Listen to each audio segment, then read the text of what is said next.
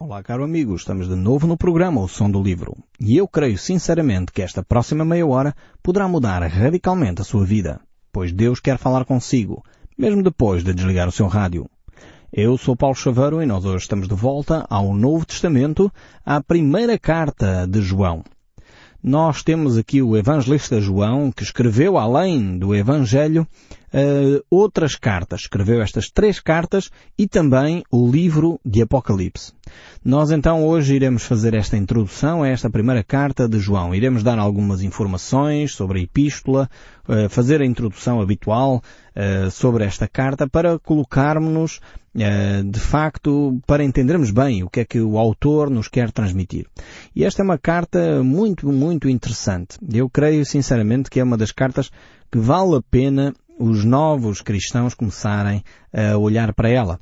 Eu tenho desafiado vários grupos de estudo bíblico a começarem por estudar esta primeira carta. Eu próprio tenho feito isso e tem sido de um desafio tremendo à vida cristã.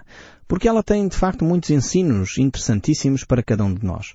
Mesmo, talvez, mais interessante para os novos crentes do que algumas cartas do apóstolo Paulo. Porque as cartas do apóstolo Paulo são muito mais doutrinárias, são muito mais ensino, mais, uh, usando a expressão até do apóstolo Paulo, são mais carne, em vez de mais leite. Enquanto aqui a primeira carta de João é uma carta muito básica, uma carta que fala do amor de Deus, de quem Deus é, uma carta que fala sobre relacionamentos e é uma carta muito mais eh, pessoal para cada um de nós.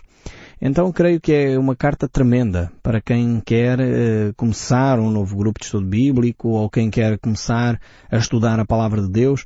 Vale a pena começar por esta primeira epístola de João, que é uma das cartas uh, que de alguma forma nos traz uma vida familiar cristã muito mais uh, própria, muito mais intensa. Então estamos aqui nesta primeira carta e vamos tentar analisá-la um pouco para nós retirarmos uh, várias ilações e várias ideias para cada um de nós. Esta primeira carta que João uh, escreve aparentemente foi escrita um, por volta do ano 90 ou o ano 100 depois de Cristo. A tradição cristã aponta que realmente uh, terá sido perto desta altura uh, que esta carta foi então escrita. Como sabem, eh, João escreveu também o Evangelho eh, e crê-se que esse foi o primeiro livro que ele escreveu, efetivamente. Depois, as três cartas que ele escreve, a primeira, a segunda e a terceira carta de João. E depois temos então o livro de Apocalipse. Uh, e que terá sido o último livro que o apóstolo João escreveu. Porém, há algumas ideias, muitas vezes, que tentam colocar eh, a posição diferente entre as cartas e o livro de Apocalipse, mas mais uma vez eu creio que não vale a pena entrarmos nesta, nesta discussão teológica e de argumentos eh, de escola bíblica para podermos uh, focar a nossa atenção aqui uh, neste livro tão importante para nós. Nós vemos que João escreve esta carta e ele dá aqui então uh, vários propósitos, vários objetivos pelos quais a carta é escrita. Uh, e podemos dizer aqui que Deus lhe deu três tipos de revelação distintas. A primeira é através dos Evangelhos, portanto, o Evangelho de São João. A segunda, através das epístolas, ou das cartas. E a terceira, através do livro de Apocalipse, ou o livro da Revelação, uh, que é um livro profético, o livro profético do Novo Testamento, o livro que traz a revelação quanto às coisas vindouras. Uh, o Evangelho uh, que João escreve mostra o seu propósito quando ele diz na verdade fez Jesus diante dos seus discípulos muitos outros sinais que não estão escritos neste livro. Estes, porém, foram registados para que creiais que Jesus é o Cristo, o Filho de Deus, e para que crendo tenhais vida em seu nome. Então temos aqui, isto no final do Evangelho de São João, o propósito, a razão principal pela qual o Evangelho foi escrito. É para que nós possamos entender quem Jesus é, e Jesus é o Messias, o Filho de Deus, e ao entender quem Jesus é, possamos ter vida eterna em seu nome.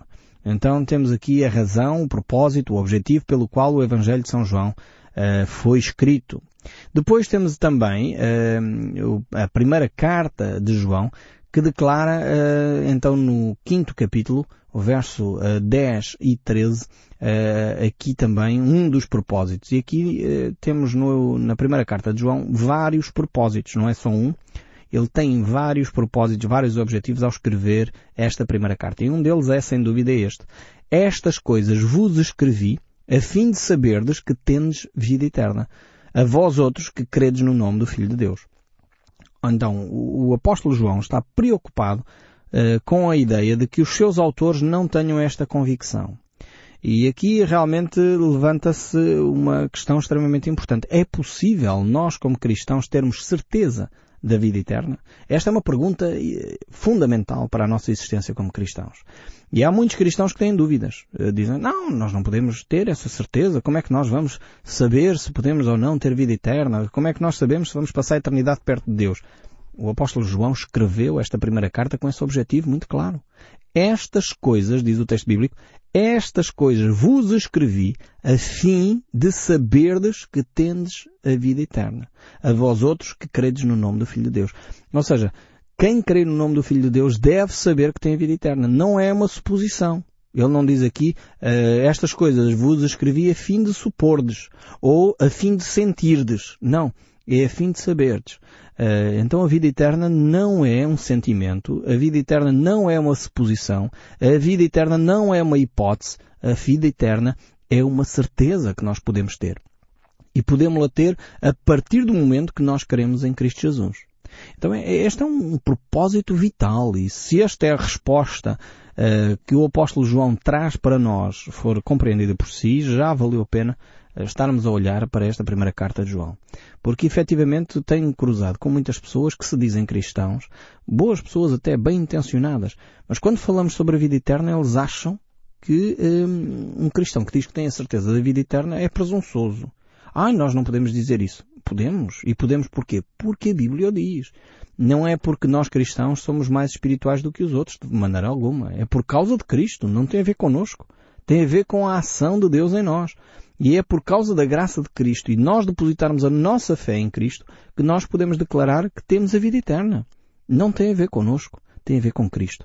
E quando nós percebemos isto, percebemos a razão então pela qual o apóstolo João escreveu as suas cartas, a fim de nós sabermos que temos a vida eterna. Eu espero que no final de nós estudarmos esta primeira epístola eh, de João, você possa ter esta plena convicção, porque este é o propósito de João escrever esta sua carta. Mas ele tem mais propósitos. Tem mais, pelo menos cinco razões pelas quais ele escreve esta epístola. Uh, e realmente torna esta carta assim realmente uh, importante para cada um de nós.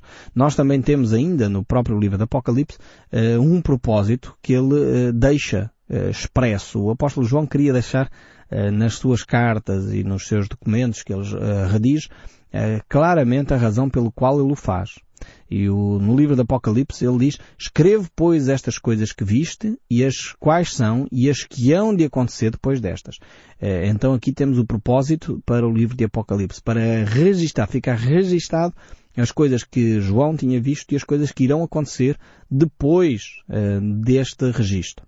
Mas vamos então focar a nossa atenção agora nos cinco razões, ou cinco propósitos, pelo qual João escreveu esta primeira epístola.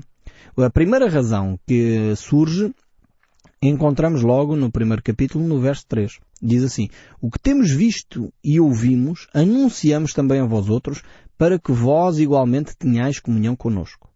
Então, aqui temos a razão, a principal razão pela qual ele escreve esta primeira carta é para que haja comunhão. Comunhão com quem? Com o Pai, com o Filho e com cada um de nós. Haja comunhão uh, entre nós. Esta carta tem esse propósito de promover a comunhão. Um segundo propósito nós encontramos ainda neste capítulo 1, verso 4. Ele diz, estas coisas, pois, vos escrevemos para que a vossa alegria seja completa.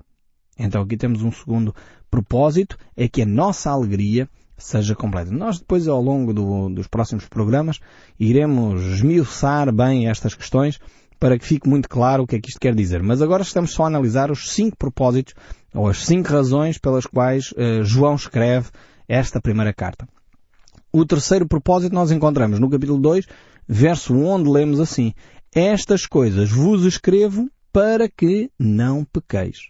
Então, quando ele escreve estas coisas vos escrevo, tem aqui o sentido de encontrar um propósito. E qual é aqui o sentido? É para que não pequeis. E um quarto propósito encontramos no capítulo 5, que é para que saibais que tendes vida eterna, nós já mencionámos este, e um quinto propósito é expresso ainda aqui quando ele diz para que creiais no nome do Filho de Deus. Está neste capítulo 5 também. Então esta epístola aqui procura mostrar Uh, no fundo, uh, ou reforçar no fundo aquilo que o apóstolo já tinha escrito no Evangelho sobre a oferta que Deus nos dá em Cristo Jesus da vida eterna, que é obtida através da fé. É obtida uh, quando nós confiamos que a morte de Jesus Cristo e a sua ressurreição perdoam os nossos pecados e nos fazem religar a Deus. Então este é o propósito principal de João escrever os seus documentos. Escrever o Evangelho, escrever esta carta. Este propósito é de alguma forma também geral. É um propósito de apresentar a Cristo, é um propósito amplo eh, de demonstrar que Cristo eh, é realmente aquele que havia de vir, é o Messias. Jesus é o Messias prometido, é o Filho de Deus, é o próprio Verbo que se tornou carne, é o próprio Deus que se fez homem e habitou entre nós. E realmente João tem esta preocupação de expressar por palavras simples e diretas uh, a razão pela qual uh, Deus se fez homem. E isto é o amor de Deus. É por isso que encontramos, quer nos Evangelhos, quer aqui na primeira carta uh, de João, esta, esta referência ao amor de uma forma tremenda. Uh, aliás, há várias palavrinhas que João vai, vai trazer como recorrentes. Uma delas é de facto esta que eu já mencionei, o amor. Tanto que temos aquele famoso texto bíblico de João 3,16 uh, no Evangelho, que é que porque Deus amou o mundo de tal maneira que deu o seu Filho unigênito para que todo aquele que nele crê não pereça, mas tenha a vida eterna. Este é um dos textos mais conhecidos no mundo inteiro. Então talvez seja uma boa oportunidade de você memorizar este texto de João 3,16. É a manifestação do amor de Deus para conosco. Uma segunda palavrinha que nós encontramos aqui, que é referência constante, é a palavra Pai. João refere-se muito a Deus como sendo um Deus Pai. É, esta expressão ocorre aqui cerca de 13, 13 vezes. Por isso que alguns dizem que a primeira carta de João é uma carta familiar, uma carta de relacionamentos, porque ele refere-se 13 vezes a pai, 11 vezes a filho ou filhinhos. É, realmente ele vai dar muito ênfase a, esta, a este aspecto, a este relacionamento familiar. Paulo, por outro lado, tem um cunho completamente diferente. Ele também usa esta expressão, mas ele usa muito mais, a sua preocupação é muito mais a igreja. A igreja como o corpo vivo de Cristo, a igreja na sua ação, mas aqui João tem uma, uma preocupação muito mais familiar, uma preocupação muito mais relacional.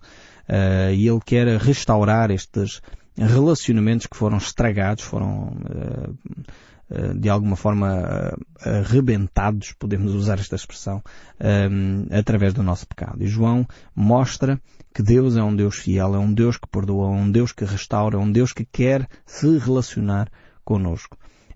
Deus aqui então fala, de alguma forma, através da escrita de João, aos seus filhinhos. e aqui, nesta primeira epístola, o pecado é outro assunto importantíssimo, que tem que ser tratado, como é óbvio porque é através do pecado que nós nos afastamos de Deus. O homem tem querido uh, banir uh, do discurso de cada um de nós esta palavra pecado. As pessoas não gostam de ouvir. Talvez alguns já estão tentados até a mudar de canal, uh, porque eu estou agora a falar deste tema. Mas ele é de facto um tema que nos faz tomar consciência de quem nós somos.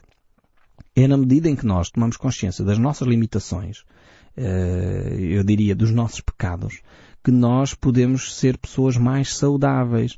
Só que às vezes nós, como temos vergonha, medo eh, de ser confrontados com as nossas fraquezas, com os nossos pecados, então vamos camuflando isso, caminhando para a frente, sem fazer uma autoavaliação e por isso vamos caminhando muitas vezes levando fardos às costas que deveríamos ter deixado para trás. Tão simplesmente com uma confissão. Confissão acima de tudo a Deus. Eh, e depois confessar àqueles que nos ofenderam. E depois, como diz Tiago, se possível, confessar uns aos outros, que é para podermos sarar. E há grupos que têm feito isto de uma forma tremenda e todos os grupos de autoajuda uh, têm desenvolvido esta, esta, este princípio espiritual de confessar as nossas falhas uns aos outros e isso tem trazido saúde eh, integral às pessoas que participam nesses grupos. E muitas vezes o que eles fazem é só isso. Pessoas com vícios de álcool têm sido restauradas, pessoas com vícios de drogas têm sido restauradas, pessoas com problemas na área da pornografia têm sido restauradas, pessoas com problemas de distúrbios financeiros, eh, não saberem gerir as suas finanças têm sido restauradas. E com quê? Com o simples facto de partilharem as suas fraquezas e as suas fragilidades. É tremendo o poder da confissão. É tremendo o poder do reconhecimento das nossas limitações. Claro está, hoje em dia, se um psicólogo fizer isto, é um grupo de autoajuda. A igreja fazer isto, as pessoas ficam assustadas. Eh, a igreja era a detentora desta marca registada. Uh, e infelizmente, porque a Igreja deixou de fazer isto, reportou-se para o confessionário uh, e fechou-se nos confessionários. E algumas igrejas aboliram quer os confessionários, quer a confissão pública, e hoje em dia as pessoas estão sem saber para onde se dirigir. E é por isso que começam a ressurgir, no meio da sociedade civil, grupos de autoajuda, porque as pessoas precisam de confessar o seu pecado, precisam de confessar as suas limitações, precisam desabafar umas com as outras. É por isso que é tão importante. E, o, apóstolo João aqui vai tratar deste aspecto, que é o problema uh, que nos separa de Deus, que é o pecado. E é as nossas limitações, é as nossas fragilidades. Nós vamos ver aqui também, e podemos identificar uh, esta carta, ou dividir esta carta, melhor dizendo, em três uh, secções, e dividi-la até através dos uh, nomes de Deus, atributos de Deus que nós vamos encontrar nelas. nós vamos poder perceber, por exemplo, que do capítulo 1 até o capítulo 2, verso 2, vamos ver que aqui a expressão mais usada é a palavra vida. Uh, vamos encontrar esta palavra cerca de seis vezes. Então vamos ver que Deus é vida nesta, nesta secção. Depois vamos ver que Deus é um Deus de amor. E encontramos do capítulo 2, verso 3 até ao capítulo 4, verso 21. A palavra amor aí vai surgir cerca de 33 vezes, vejam bem. Então é uma secção que vai falar muito acerca do Deus que é amor, do amor de Deus por nós e do amor que nós devemos ter uns aos outros. Depois temos uma outra secção a seguir, que é até o capítulo 5, eh, onde vamos ver que Deus é luz. Deus é luz. E é a referência constante e nós vamos ver cerca de 15 vezes esta expressão.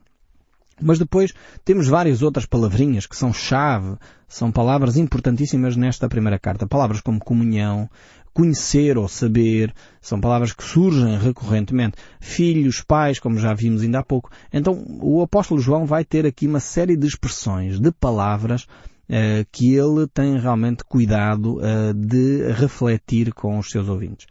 Depois João tem uma outra preocupação, e, e, eu gostaria agora de falar um pouquinho desta outra preocupação, que é uma seita, um grupo, e às vezes nós ficamos logo oriçados quando surge a palavra seita, no sentido que estamos a, a distinguir ou estamos a discriminar alguém. Seita era uma pessoa, é um grupo religioso que sai da norma. E, no, na realidade, naquela época, logo no início do cristianismo, começaram a surgir grupos que tinham doutrinas que não eram doutrinas de acordo com as Escrituras.